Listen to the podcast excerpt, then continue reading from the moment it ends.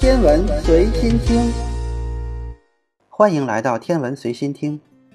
天文学有太多的迷人之处，即使对于我们这样普通的爱好者来说，宇宙空间无处不存在着令人着迷的事物。比如，科学家发现我们所处的宇宙正在以惊人的速度加快膨胀的同时，引发了很多吃瓜群众的担心。他们认为，这种似乎不受任何限制的膨胀，如果持续下去，宇宙空间会不会像一个巨大的气球一样，最终破裂和爆炸呢？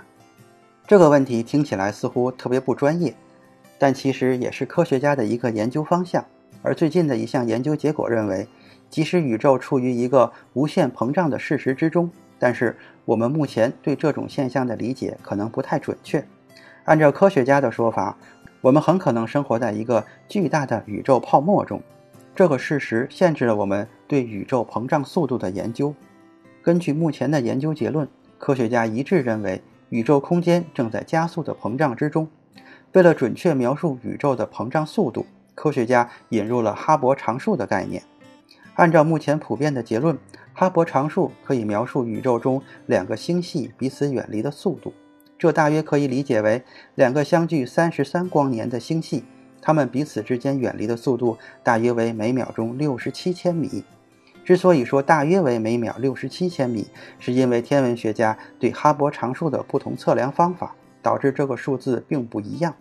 另一种测量方法得出的数值是七十三千米。而为何不同的测量方法会导致相差甚远的结论呢？这成了现代天文学的一个比较棘手而且几乎无法解释的难题。对哈勃常数不同结论的测量方法，说起来可能有点难以理解。不过，简单来说，目前科学家主要通过两种方法来确定哈勃常数。比较早期的方法是研究宇宙背景辐射，而最新的方法是通过对一种被称为造父变星的天体的研究，能够比较准确地得出哈勃常数的具体数值。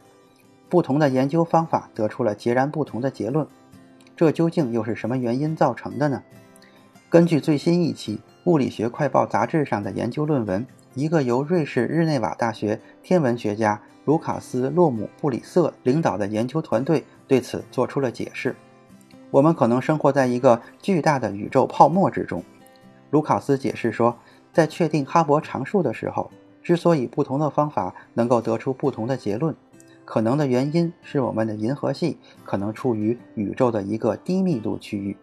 他说：“我们现在通过大型天文望远镜能够看到的大部分宇宙空间，都属于这个巨大泡沫的一部分。